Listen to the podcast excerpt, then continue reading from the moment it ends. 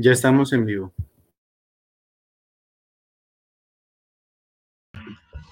Bueno, siendo las seis y nueve de la tarde, un cordial saludo, doctor Alejandro.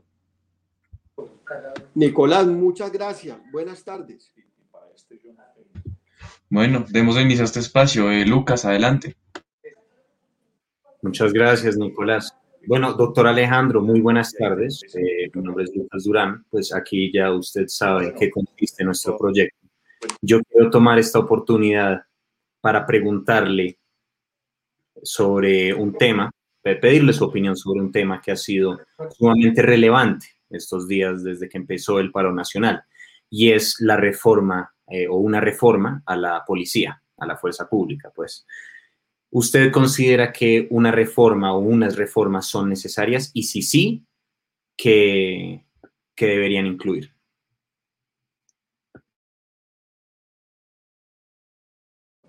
Bueno, Lucas, lo primero decirte eh, y presentarme brevemente, yo soy abogado de la Universidad de Medellín, especialista en negociación y magíster en administración. En el gobierno del presidente Duque siendo el ministro de la Defensa Guillermo Botero, me fue confiada la dirección de la justicia penal militar y policial. Allí encontramos algunos proyectos que se encontraban engavetados, particularmente para implementar el sistema penal oral acusatorio para la justicia penal militar. Esto es, para el fuero militar que en Colombia cobija también a nuestra policía. Por supuesto, me fue comunicado el proyecto de reforma a la policía porque ha sido una intención de la bancada de oposición, la Colombia.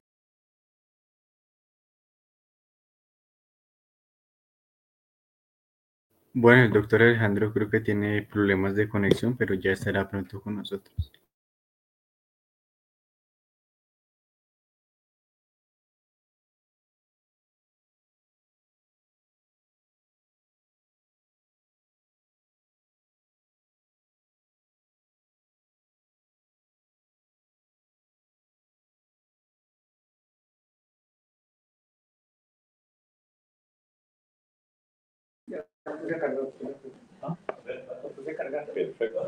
Esto porque sale, salgo con la cámara al revés.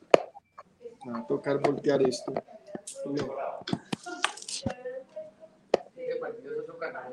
Aló. Buenas tardes, doctor Alejandro. Ya lo que, me excusan que se había desconectado del internet. No se preocupe.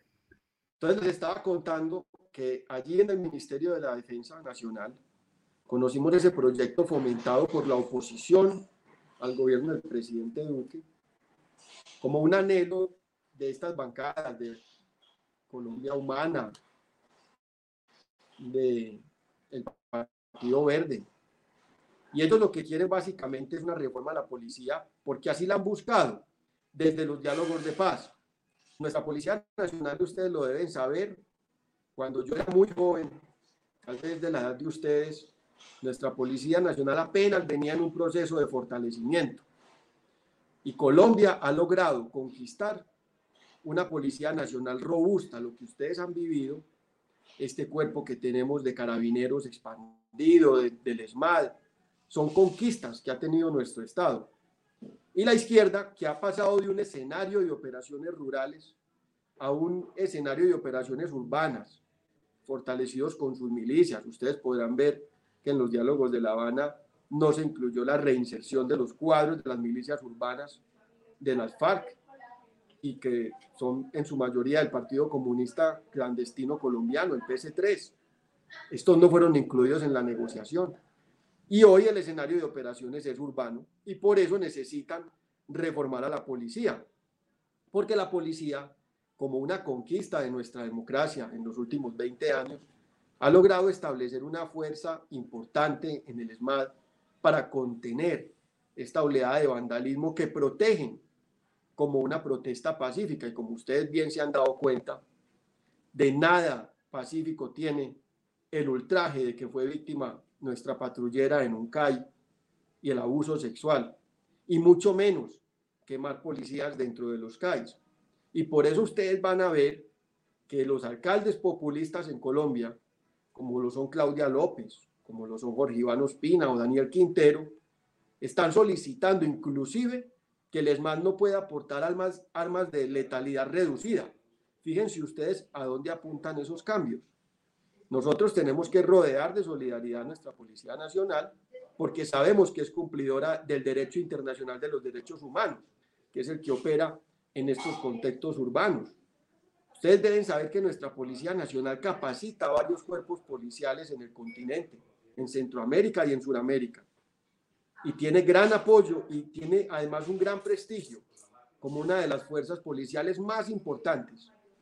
Por eso los colombianos tenemos que rodearnos en un momento como este y tenemos que reafirmar la confianza en sus operaciones, siempre bajo el halo de la constitución política y ahora del Código de Convivencia y Seguridad Ciudadana. Entonces, eh, si te parece bien respondida la pregunta y si tienes otras cuestiones alrededor, con mucho gusto te las respondo. Muchas gracias, doctor Alejandro. No, por ahora es una excelente respuesta. Le agradezco. Lucas, muchas gracias. Totalmente de acuerdo con que hay que rodear la, la fuerza pública, doctor Alejandro. Eh, Samuel, adelante.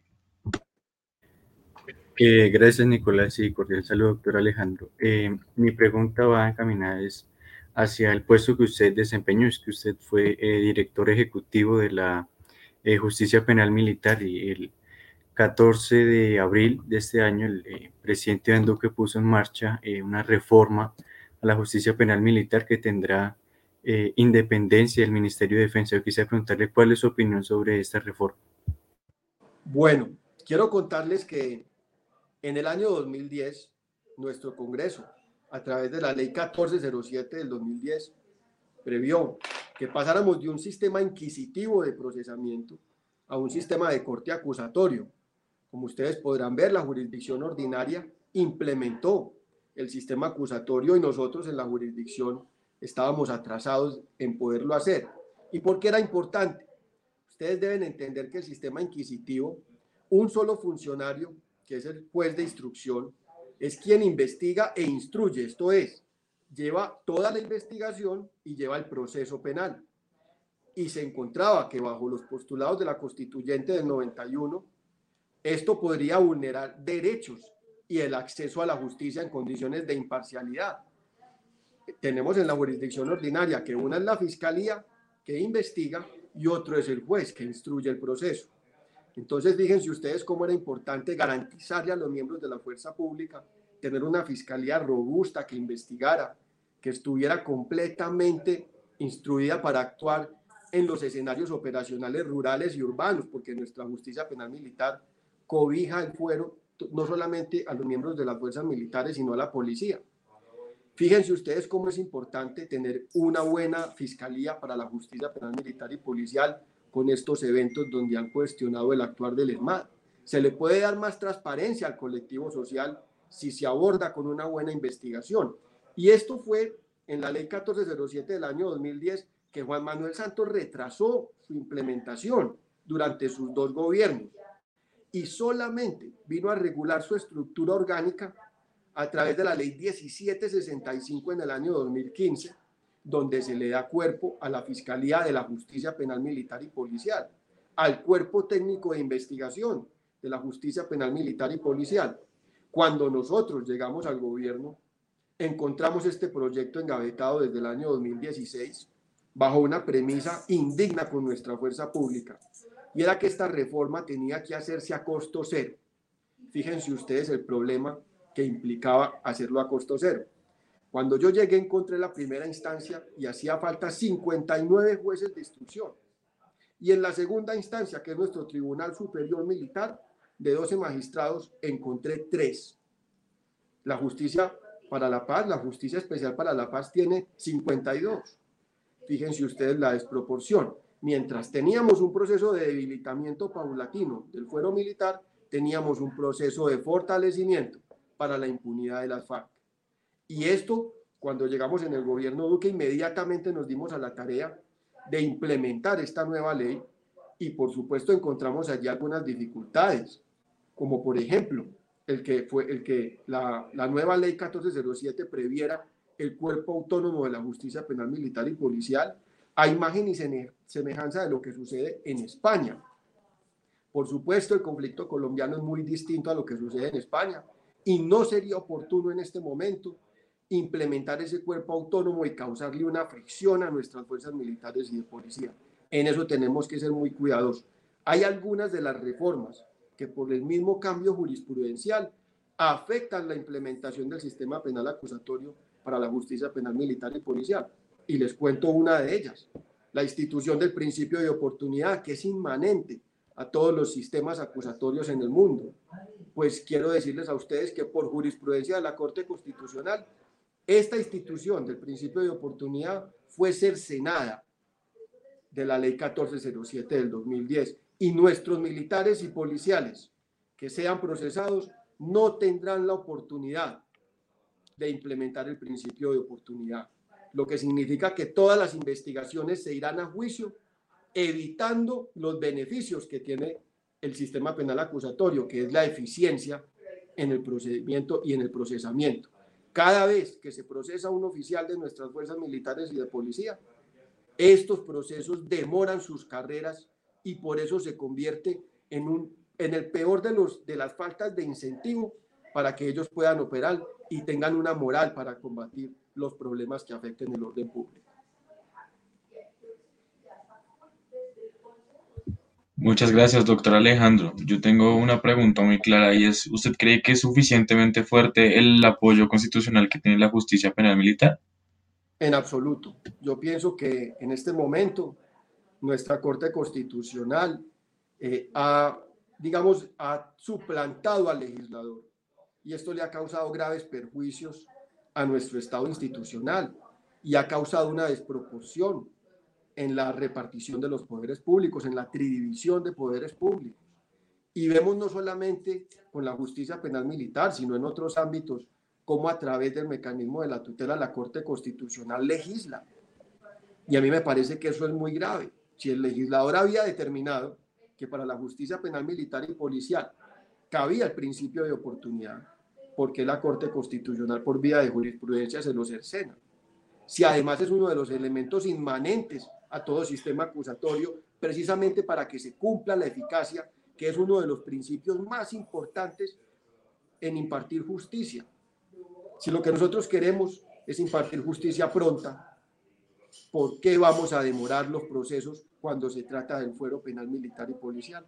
Me preocupa mucho lo que sucedió en sede de Corte Constitucional y hacemos un llamado de atención para que la Corte Constitucional siga los cauces institucionales que le fueron fijados y no siga incidiendo ni legislando por vía de jurisprudencia y de tutela. Muchas gracias, doctor Alejandro. Eh, Juanma, tienes la palabra.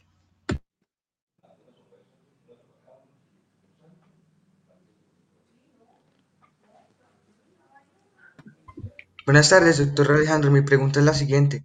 Eh, ¿Cómo fue la experiencia de manejar la justicia penal militar y cómo crees que se puede mejorar el fuero militar? Esa es mi pregunta. Bueno, Manuel, te voy a poner un ejemplo de vida. Cuando yo estaba muy joven y todavía no entraba a la universidad, yo fui secuestrado por el ELN y me devolvieron. Gracias a Dios. Quienes fueron secuestrados conmigo no contaron con esa suerte y muchos de ellos murieron en cautiverio. Un año después, mi papá fue asesinado por grupos paramilitares en el Magdalena Medio. Y todo esto se daba en el entorno donde teníamos una fuerza pública que no tenía la capacidad de hacer un control territorial como lo tenemos hoy los colombianos. La conquista de una fuerza militares y policiales robustas la han visto ustedes y es una conquista de nuestra democracia. Y eso es lo que tenemos que proteger, que no vuelvan los secuestros, que no vuelvan las tomas guerrilleras, mucho menos las tomas que nos han prometido ahora el Comité del Paro a las capitales. Para eso sirve tener la justicia penal militar y policial, porque en la medida en que los miembros de la fuerza pública tengan acceso a la justicia, ellos van a tener moral para defender a nuestras instituciones y a nuestra democracia lo que hacemos en la justicia penal militar y policial es darle garantía de seguridad jurídica, de imparcialidad, de acceso a la justicia en condiciones materiales y reales, donde ellos puedan percibir y el colectivo social tener completa seguridad de la transparencia en estas investigaciones. Cuando estuve como director de la Justicia Penal Militar, en una experiencia maravillosa, siempre le infundimos seguridad a nuestros jueces. Quiero darles a ustedes la gran noticia que nuestra fuerza pública ha capacitado muy bien a sus jueces. Y nosotros en Colombia tenemos unos jueces capacitados que saben de derecho internacional humanitario, que conocen en materia de derecho operacional. La nueva ley, la 1765, inclusive cambiaba las condiciones para acceder al Tribunal Superior Militar, para ser fiscal en la justicia penal militar y policial. Y esto nos iba a traer muchas más garantías para los miembros de la fuerza pública. Abogamos por una pronta implementación y que se den todos los recursos para que podamos adquirir el mejor capital humano, un gran cuerpo técnico de investigación, una fiscalía que tenga las herramientas para dar transparencia sobre sus investigaciones. Eso es lo que necesita el país hoy, donde nos dejaron un mal proceso de paz con unas consecuencias nefastas y un embate del narcotráfico tan fuerte como el que hemos visto. No podemos bajar esa solidaridad y esa garantía de seguridad jurídica para los miembros de la fuerza pública que se encuentran en campo en operaciones tan complejas. Adelante, Lucas. Muchas gracias. Doctor Alejandro, yo a, a mí me gusta... Buenas tardes. A mí me gustaría preguntarle, ya que usted mencionó eh, cómo es que nosotros, eh, digamos, la institucionalidad colombiana, los colombianos, los ciudadanos de bien, podemos rodear eh, nuestras instituciones, nuestra justicia penal militar y la fiscalía.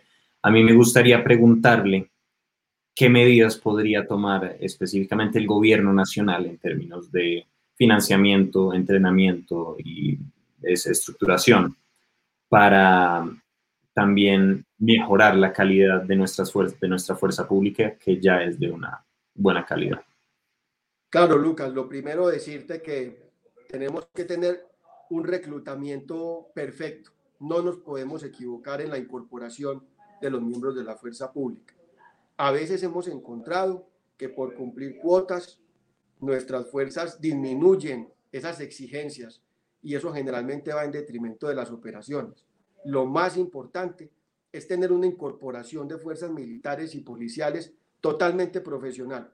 Yo he visto un esfuerzo muy grande por parte de la Policía Nacional en esta incorporación y además en su instrucción en, la, en las escuelas de la Policía Nacional, donde quiero decirle a los colombianos que nos tenemos que sentir orgullosos de las capacidades que hemos construido en estas escuelas diseminadas por todo el territorio nacional que tienen en cuenta nuestra sociocultura y nuestra multiculturalidad regional en Colombia. Quiero contarles a ustedes que estas escuelas de policía han sido presionadas en los últimos años, sobre todo después del fallo del Consejo de Estado, que sacó en un solo año, en el año 2019, más de 16 mil uniformados, dejándonos en una clara desventaja frente a un problema de migración y un problema de aumento de cultivos de coca.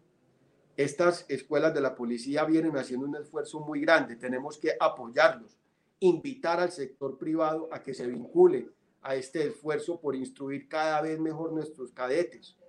Que esta, que esta instrucción de los cadetes nos permita tener cada vez mejores patrulleros, alentarlos y fomentar la protección de la sociedad alrededor de ellos, porque lastimosamente algunos miembros del populismo y de la izquierda se vanaglorian cuando los atacan y no denuncian estos ataques que atentan contra la humanidad de, cada uno de nuestros patrulleros y policías y por supuesto contra la protección de los colombianos.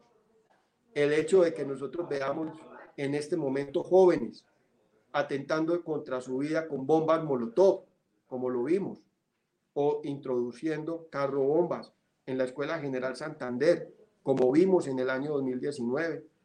Ese solo hecho debe unirnos a todos para rechazar estas manifestaciones de violencia. Tenemos que tener respeto por nuestra policía, entender que nuestra policía se ha modernizado muchísimo, que en el gobierno del presidente Duque viene implementando el plan de modernización institucional, el PMI, donde ellos están trabajando en líneas para tener cada vez más cercanía con los ciudadanos. Y lo vimos recientemente en esta pandemia, donde vimos que la policía salió a apoyar la entrega de mercados en las clases menos favorecidas y en todas las ciudades de Colombia. Entonces tenemos que apoyar estos esfuerzos de una policía que viene cambiando, mucho más cercana a los civiles, mucho más, mucho más sentida con las necesidades sociales. Esto es lo que tenemos que mostrar no solamente en Colombia, sino en el extranjero, que nuestra policía ha venido cambiando para el bien de nuestra ciudadanía y para el crecimiento económico de nuestro país, porque sin orden público no tenemos crecimiento. Muchas gracias, doctor Alejandro. Adelante, Samuel. Eh, gracias, Nicolás. Eh, yo quería preguntarle, doctor Alejandro, respecto a la moción de censura. Em, que pues es un tema álgido que pues se está desarrollando en estos días. Y quisiera eh, preguntar específicamente, en estos cuatro años se han citado siete debates, bueno, uno de ellos no se llevó a cabo, pero pues el Ministerio de Defensa ha afrontado cuatro debates en medio de, de ese gobierno. ¿Por qué cree que la izquierda hace tantos debates de moción de censura a los ministros de Defensa en este gobierno? Sobre el debate de la moción de censura que vimos los colombianos ayer en el Senado y hoy en Cámara, quiero felicitar la intervención de la senadora María Fernanda Cabal, porque ilustra perfectamente lo que viene sucediendo con la izquierda desde el gobierno del presidente Duque. Al, ministro Guillermo Botero lo sometieron a debates de moción de censura. Asimismo, al ministro Carlos Holmes, con quienes también trabajé. Y por supuesto al ministro Molano. Eso ya estaba cantado ellos tienen un plan de entorpecer el gobierno y los colombianos debemos unirnos para rechazar estas manifestaciones de la politiquería, porque es una política de bajo nivel, una politiquería ruin, donde inclusive manipulan, como hemos visto, comisiones de senadores colombianos distribuyendo mentiras en los Estados Unidos, en el Congreso de los Estados Unidos, e incendiando las pasiones de los demócratas en contra de nuestras instituciones democráticas, como es nuestra Policía Nacional y nuestra Fuerza Pública. Ya lo habían intentado con el Ejército Nacional, distribuyendo la mentira de que nosotros bombardeábamos indiscriminadamente, cuando estos son operativos completamente planeados. Aquí tenemos que contarle a los colombianos que nosotros hemos tenido una historia muy difícil y que, venimos, recuperándonos, y que en el gobierno Santos le dieron oxígeno al narcotráfico y esto ha necesitado que nuestra fuerza pública vuelva a estar plenamente activa y que hay colectivos de brazo político hoy en el Senado con 10 curules de impunes personas que están allá apoyando esos movimientos para debilitar a nuestro ministro de Defensa y a nuestra fuerza pública. No lo vamos a permitir. Y me parece excelente el mensaje del partido de la U apoyando a la institucionalidad y al gobierno en defensa de nuestro ministro de Defensa que entre otras representa el Partido del Centro Democrático, que fue el que eligió al presidente Duque. Y me parece un respaldo importante en un momento crítico, como dicen, un respaldo por nuestras instituciones y por el futuro de nuestro Estado.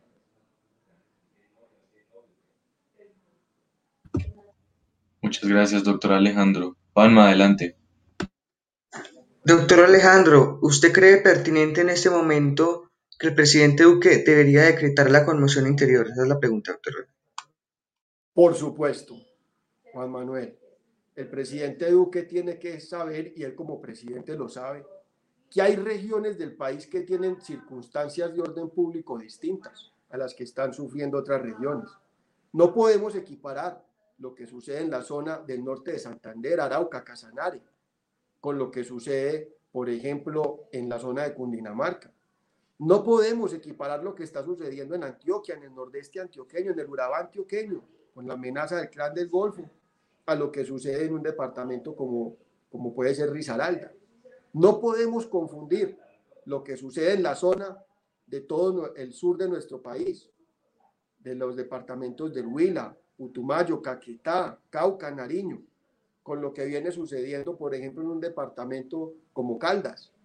Entonces, en esta medida, el decreto de la conmoción interior le permite al presidente de la República, a nivel nacional o a nivel regional, una mejor articulación con nuestras autoridades administrativas, nuestras fuerzas militares y la policía, en un momento donde la policía tiene menos agentes de los que debería para protegernos a todos los colombianos. Fíjense ustedes cómo en las recientes operaciones del ejército en Argelia, Cauca, los mismos ciudadanos retiraron al ejército del lugar. Y esto es una humillación a nuestra fuerza pública.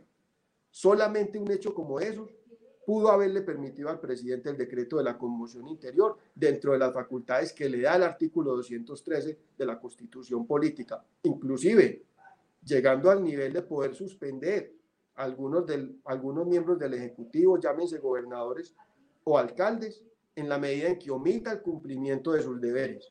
Cuando uno analiza alcaldes con un discurso populista que quieren inutilizar a la fuerza pública, esto es un llamado de atención a todos los ciudadanos que lo eligieron y a los que no, que no se puede permitir que un alcalde omita sus funciones en la guarda del orden público. No podemos permitirles a ellos inutilizar a nuestra fuerza pública y que la fuerza pública pierda la capacidad de anticiparse, que es tan importante para conservar el orden público. Entonces, fíjese, Juan Manuel, cómo el decreto de conmoción interior nos puede ayudar a solventar algunos de los problemas que encontramos hoy. A mí, por ejemplo, me parece inadmisible que la alcaldesa Claudia López hubiera rechazado el apoyo de los miembros de la fuerza militar el día en que quemaron los, los 16 CAIs en Bogotá. Inmediatamente los quemaron, llamó al ministro a pedir el apoyo. ¿Para qué? Para cuidar unas infraestructuras vandalizadas y quemadas. Es que necesitamos es anticiparnos. Y si la información de inteligencia nos permite hacerlo, ¿por qué el señor presidente de la República no va a permitirlo? Cuidemos entre todos el orden público y exijámosle al presidente de la República, a través del uso de sus facultades constitucionales y legales, que nos devuelva el orden más perturbado en algunas de las regiones del país que en otras, pero siendo necesario en todas ellas para conservar nuestro futuro en democracia. Muchas gracias, doctor Alejandro. Eh, Samuel, adelante. Eh, gracias, Nicolás. Eh, doctor Alejandro, viendo un poco su cuenta de Twitter, veía en su tweet fijado a su padre, que en paz descansa, Antonio Ramírez, dando un discurso muy importante compartiendo tarima con eh, Álvaro Gómez. Quisiera preguntarle cómo fue esa eh, experiencia de tener a, su padre en, un poco en estos eh, temas políticos y cómo fue esa, ese discurso, qué experiencia tiene. Samuel, quiero contarte que mi infancia fue en la política siempre. Mi papá fue un hombre de convicción política, democrática, y por supuesto militaba en el conservatismo, luego en Salvación Nacional y en los últimos años de su vida acompañando al doctor Luis Alfredo Ramos en el equipo Colombia, donde hizo un esfuerzo por llegar al Congreso de la República con el doctor José Jaime Nichols. Eh, para mí fue una, una experiencia muy bonita compartir con Álvaro Gómez desde tan pequeño, porque Álvaro Gómez era un hombre que realmente su, su capacidad intelectual, su despliegue humano para poder dictaminar las situaciones que vivía el país en ese momento tan delicado. Hemos dado cuenta los colombianos de cuánta falta ha hecho una persona de sus calidades hoy en Colombia. Y lastimosamente el narcotráfico cegó su vida. Cinco años después cegó la de mi padre. Y este compromiso que tenemos por construir país es para evitar que esto le suceda a otras familias. Colombia no quiere repetir la historia de un narcotráfico fortalecido que nos tenía secuestrados en las ciudades. Colombia lo que quiere es ver crecimiento económico, ser una nación con la confianza de los inversionistas internacionales, de las clases menos favorecidas que vieron construir una clase media que nos permitió muchas conquistas sociales que son las que tenemos que proteger hoy. Yo recuerdo de estos de estas eh, recorridos con mi papá por toda Colombia, por el eje cafetero, por el Magdalena Medio, por Antioquia. Siempre tratar de construir país en medio de la unidad, crear esta unidad, evitar esta polarización en que nos quieren meter los populistas. Y, los ubico en el escenario de la constituyente del 91, donde el país había hecho unas concesiones y ahora, ahora la repitió con las FARC. Esto nada bien le hace a nuestras instituciones. Siempre apelemos porque en Colombia haya justicia, justicia con todas estas víctimas de, la, de esta arremetida violenta del narcotráfico, que lo han encarado diferentes movimientos, las FARC, el ELN, y que nos permiten y que nos han anunciado sembrarnos un futuro muy parecido al de Venezuela. Eso no es lo que quiere Colombia. Mi papá no alcanzó a ver la debacle de Venezuela. Por supuesto, estuviera abrumado, como todos los colombianos lo estamos ahora. Pero tenemos que garantizarnos un futuro en democracia. Tenemos que saber resolver nuestras diferencias por los cauces de la justicia, rechazar las vías de hecho. A mí me tocó muy joven todo el tema de la conformación de los grupos paramilitares en el Magdalena Medio. Quiero decirles a ustedes que esta experiencia no la podemos repetir en Colombia. Para eso tenemos una fuerza pública robustecida. Para eso tenemos una fuerza policial a la que podamos contar cuando nuestra vida se sienta amenazada. Y tenemos que apoyarlos precisamente para evitar que el país retroceda a esas épocas. Mi deseo y mi llamado para toda Colombia y luego esta experiencia que tuve al lado de mi padre y luego de verlo fallecer y ser asesinado por estos miembros que le siguen sembrando la desconfianza y nublando el futuro de Colombia, es que rodemos a nuestra fuerza pública, seamos cada vez más convencidos de las vías democráticas, de resolver las diferencias por los cauces institucionales y que todo el mundo vea en Colombia una nación a desarrollar. Esa es la invitación para ustedes los jóvenes hoy, luego de la experiencia que me tocó vivir al lado de mi padre.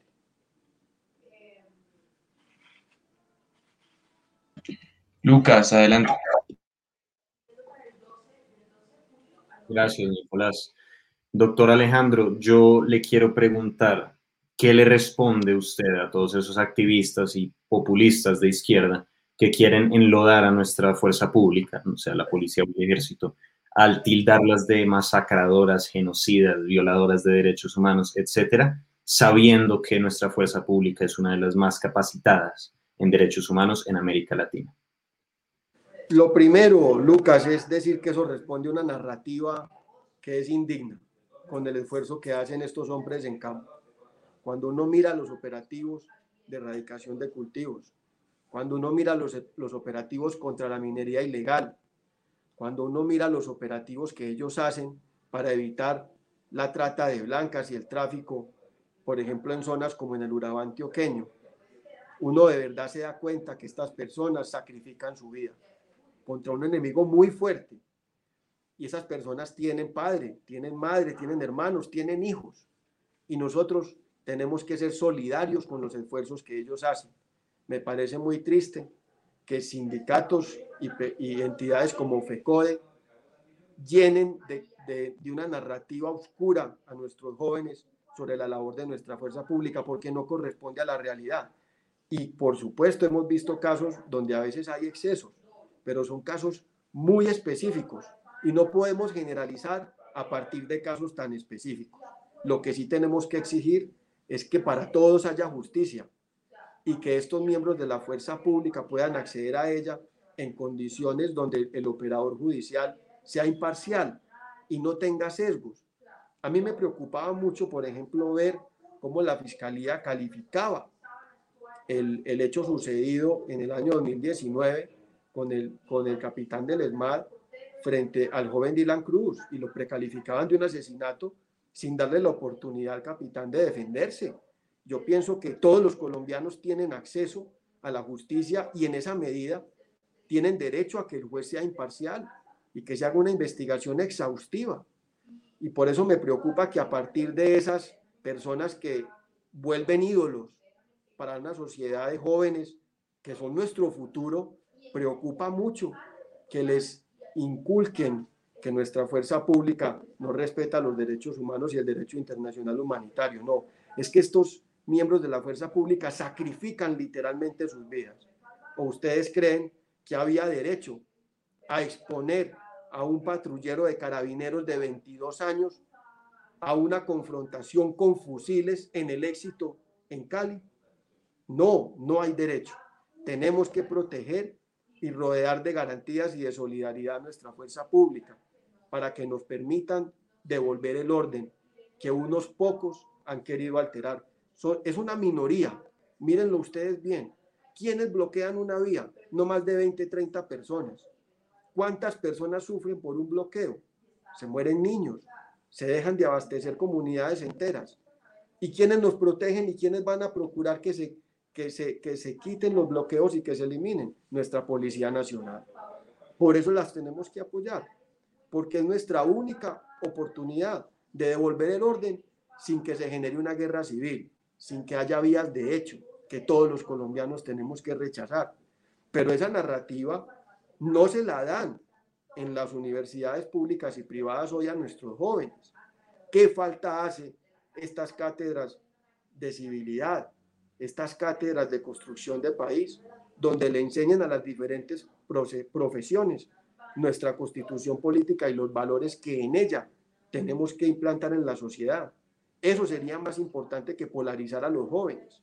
A mí me tocó en mi transcurso por mi educación profesional en cuatro universidades y siempre era un problema cuando uno iba a defender las instituciones. ¿Por qué permiten que estos profesores hagan carrera cuando tienen opiniones políticas que tenemos que sacar de la academia? La única opinión política que debe haber en la academia es la construcción de los valores constitucionales y que sean para todos los colombianos, no para unos y otros no. Tenemos que exigir que nuestra justicia aplique los principios de la Constitución a todos por igual y no de forma sesgada. Eso es lo que termina corrompiendo nuestras instituciones. Y como abogado puedo decírtelo, Lucas, a veces encontramos también en, nuestra, en nuestras instituciones y nuestro sistema judicial decisiones sesgadas. Esto es lo que tenemos que evitar desde mi profesión como abogado, los llamo a todos a que hagamos un análisis sesudo de la reforma a la justicia que el país necesita para poder construir un Estado social de derecho y que la justicia sea para todos y que evitemos que estén ideologizando a nuestra juventud, porque es esa juventud la que va a tener que sostener al país en menos de 20 años.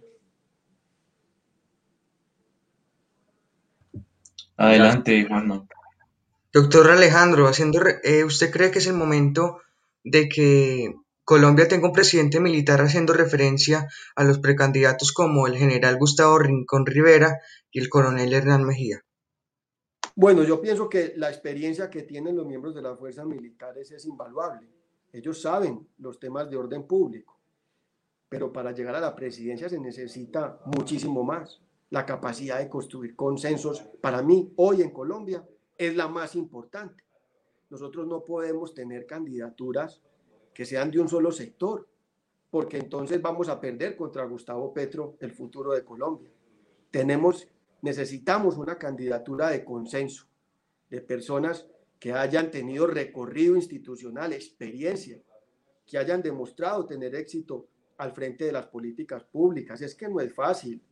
Nicolás, fíjese usted, manejar capital humano, manejar diferentes estratos sociales, todos con necesidades totalmente distintas. Poder entender y tener empatía con todos ellos.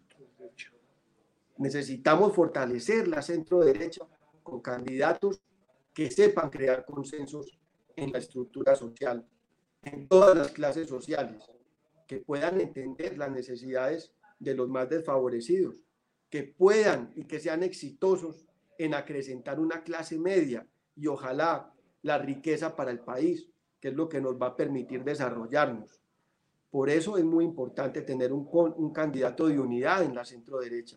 Y llamo desde este espacio a que tengamos una persona que no cree fricciones, que nos permita unir a los colombianos en torno a nuestro futuro.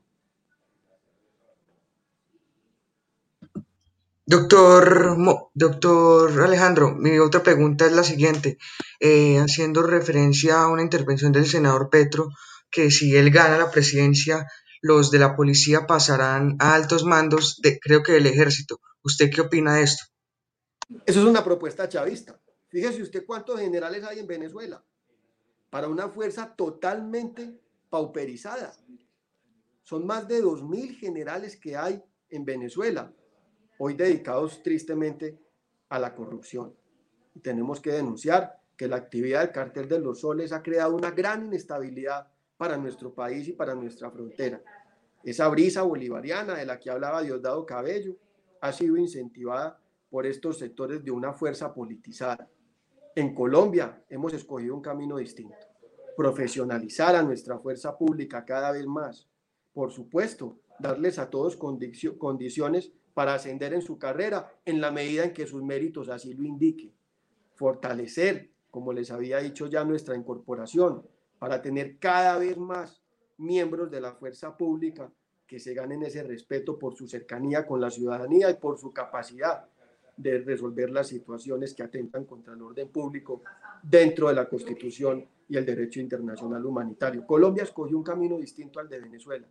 El camino que le está prometiendo Petro a Colombia no es distinto al de Maduro y el de Chávez. Ese no es el camino que vamos a tener en Colombia. Les prometo que en estas gestas electorales que vienen nos vamos a unir, como vimos hoy a los caleños en las calles, de manera pacífica, respetuosa, sin atentar contra la vida de nadie, sin dañar la infraestructura pública y sin bloquear el suministro de nadie, para exigir un futuro en democracia, para exigir que haya autoridad, para exigirle a los gobernantes que no dejen de cumplir sus obligaciones.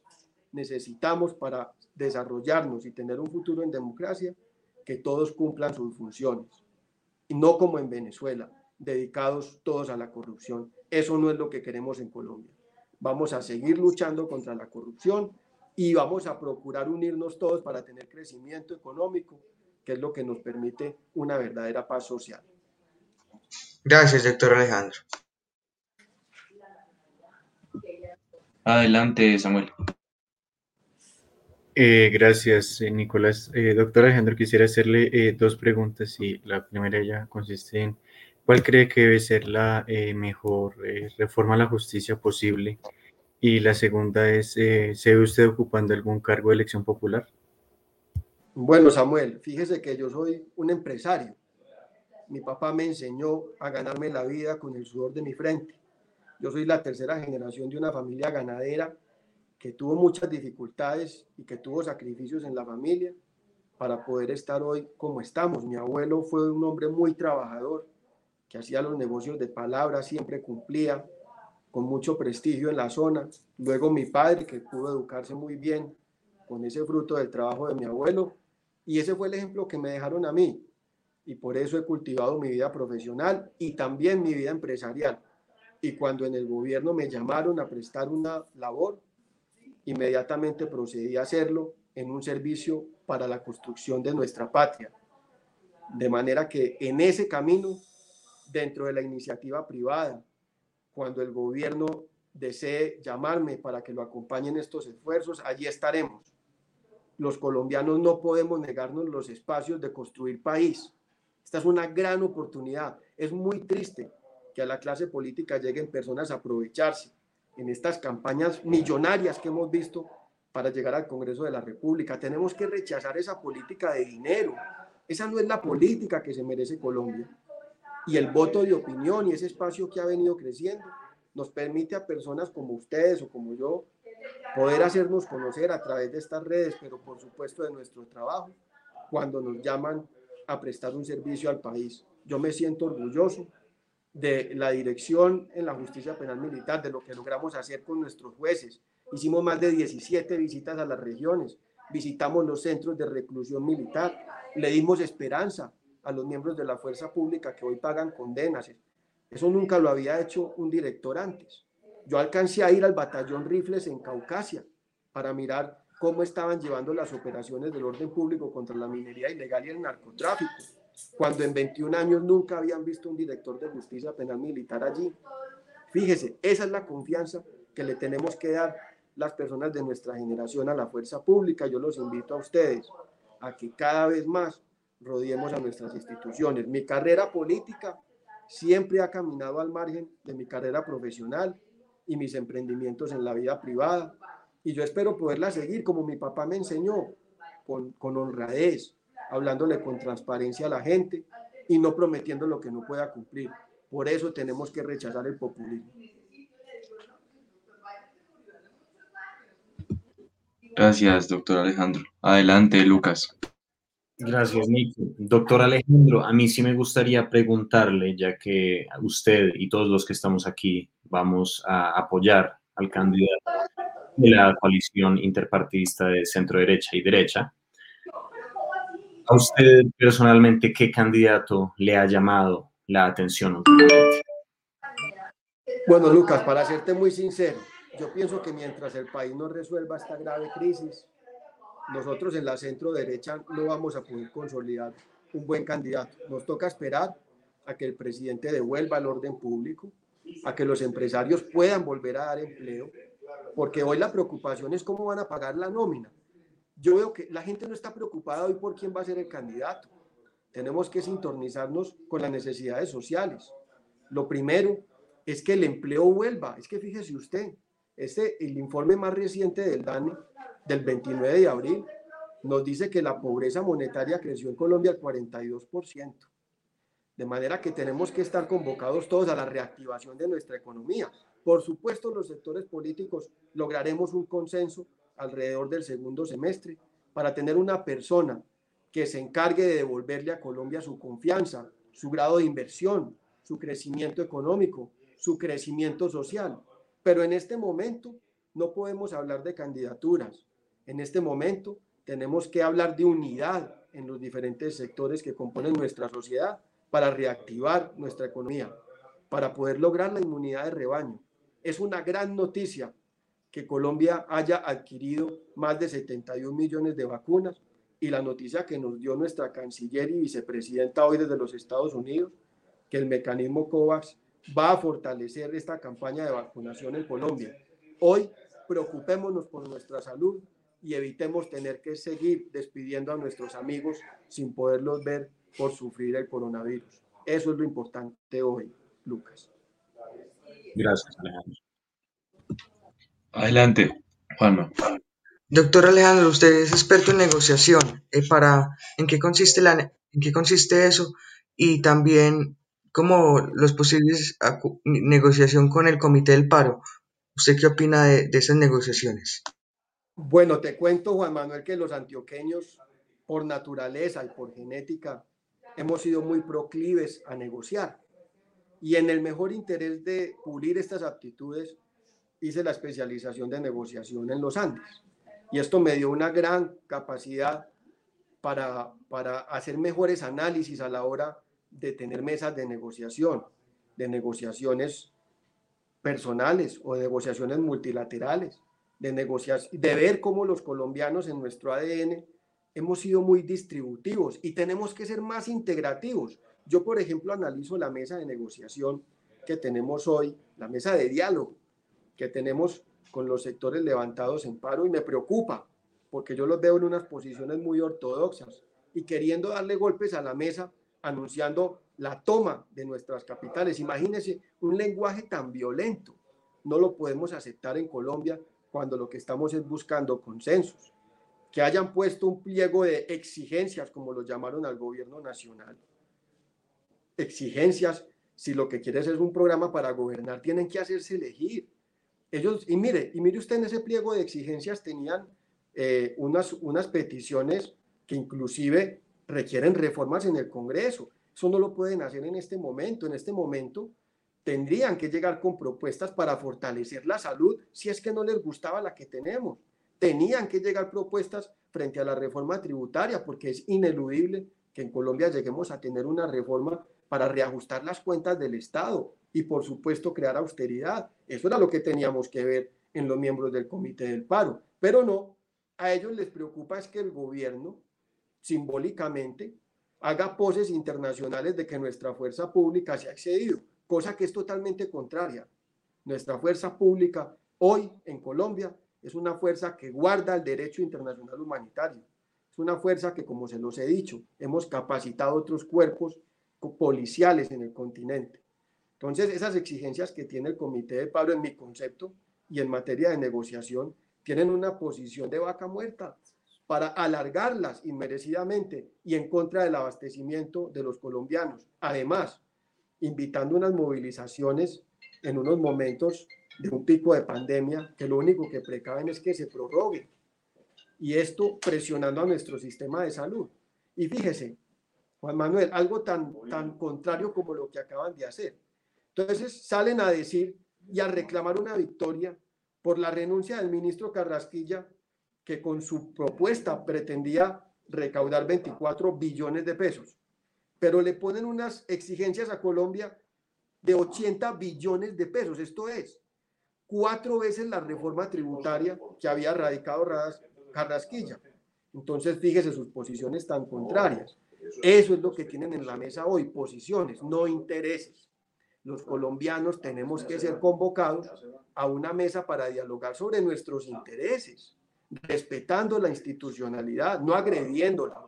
¿Por qué salen a exigirle, como lo hizo Claudia López hoy, la Comisión de Verificación de la Comisión Interamericana de Derechos Humanos? ¿Y por qué no cuando quisieron atentar contra la vida de 10 de nuestros policiales que los quisieron quemar vivos en un CAI? Pregunto yo. Nosotros no podemos tener una mesa con posiciones, una mesa con intereses, es lo que necesitamos los colombianos, construir una agenda común y llamar a la unidad y no tirarle patadas a la mesa por fuera del contexto. Más aún, cuando vemos que han, que han llamado a mantener los bloqueos inclusive desconociendo que estos bloqueos son ilegales. Es que el derecho a la protesta no incluye el derecho a bloquear. Y además queriendo llamar la protesta como, como pacífica, cuando lo que hemos visto en Colombia es que solamente este fin de semana en una sola, en un solo punto de Bogotá, vandalizaron 16 ambulancias. Esto atenta contra el derecho internacional humanitario. Entonces uno no puede reclamar los derechos humanos para una de las partes y traerlos a una mesa de negociación cuando sabe que puede hacerse responsable de lo que viene sucediendo. Y felicito al abogado Hernán David por haber demandado a los miembros del Comité del Paro Nacional, porque de verdad lo que hemos visto en la muerte de estas madres gestantes con sus hijos que venían en ambulancias, como nos dejaron el oxígeno bloqueado en las carreteras cuando lo necesitábamos en las unidades de cuidado intensivo. Esto es inhumano y es indigno con la sociedad colombiana. Esto es lo que sucede en la mesa de negociación hoy. Yo espero que el gobierno nacional, bajo el liderato del presidente de la República y la vicepresidenta, puedan llegar a, una, a un llamado a, las, a los intereses con estos miembros del comité de paro, que dejen esas posiciones ortodoxas, que el país necesita reactivarse económicamente y solventar el problema humano más grave que haya tenido Colombia en los últimos 100 años, como es la pandemia del coronavirus. Muchas gracias, doctor Alejandro. Ya para finalizar, vamos a hacer una dinámica. Yo le digo el nombre de ciertos personajes y usted me da una opinión concisa acerca de ellos. Claro que sí, Nicolás. Entonces empezamos con Eduardo Zapatero. Dime. Eduardo Zapatero. Bueno, eh, Nicolás, todo el apoyo a las instituciones y al Ejército Nacional en, la, en, la, en el brazo y en los hombros del comandante del ejército. Yo pienso que es el momento de rodear las instituciones y él está en este momento como comandante del ejército, donde tenemos que respetar la institución, siempre construyendo. Es lo más importante que el ejército pueda construir fortalezas frente a las amenazas que enfrenta el narcotráfico y por supuesto de la geopolítica, por lo que ha querido hacer el régimen de Nicolás Maduro y Diosdado Cabello todo el apoyo a nuestro ejército nacional. Ok, seguimos con Oscar Naranjo. He pasado de la policía. Estamos esperando el futuro y lo vemos con, con esperanza. José Miguel Vivanco. Terrible, es un enemigo de Colombia. Es una persona que ha omitido las graves vulneraciones a los derechos humanos de la población colombiana y, necesitamos instituciones y organizaciones no gubernamentales que sean imparciales, no cargadas ideológicamente. Álvaro Uribe. Gran colombiano. Quiero contarle que Álvaro Uribe tuvo una relación estrecha con mi padre y cuando a mi papá lo asesinaron estuvo en todo el velorio y le puso la bandera a su ataúd. Se lo agradeceré eternamente y lo apoyaremos mientras esté en la política nacional. Correcto. Carlos Holmes Trujillo. Bueno, fue un ministro de la Defensa que murió lamentablemente por el COVID. Eh, muchos lo querían de precandidato a la presidencia. Eh, tenemos que tener una persona con gran recorrido y experiencia al frente del Ejecutivo Nacional esperemos que en este segundo semestre el país llegue a un consenso frente a un candidato que de verdad cree consenso. Gustavo Petro. Un guerrillero del M-19 que no entendió lo que fue un proceso de solidaridad de la sociedad colombiana cuando le ofreció. Es el, eh, encarna el populismo y el chavismo para Colombia. Y por último, Jair Bolsonaro. Bueno, el presidente Bolsonaro eh, es una persona cristiana, así lo definiría yo. De todas maneras, me parece que es más importante llamar al consenso social y evitar las posiciones radicales que devuelvan el péndulo muy fuerte hacia la izquierda. Preocupa lo que sucede con, con Lula hoy, donde muchos sectores han querido que vuelva a la presidencia. Brasil no se merece ese futuro. Muchísimas gracias, doctor Alejandro. Nicolás, a usted muchas gracias. Muchas gracias. Alejandro, muchas gracias por haberse Juan, Juan Manuel, muchas gracias a ustedes por esta invitación en la tertulia de cara al futuro y espero que tengan todos un mensaje de ánimo, de unidad en estos momentos tan difíciles y que tengan la confianza de que vamos a encontrar una persona de consenso para vencer al populismo en las urnas en el año 2022. Gracias, será feliz noche, doctor. Hasta luego, que estén muy bien. Hasta luego, doctor. Muchas gracias.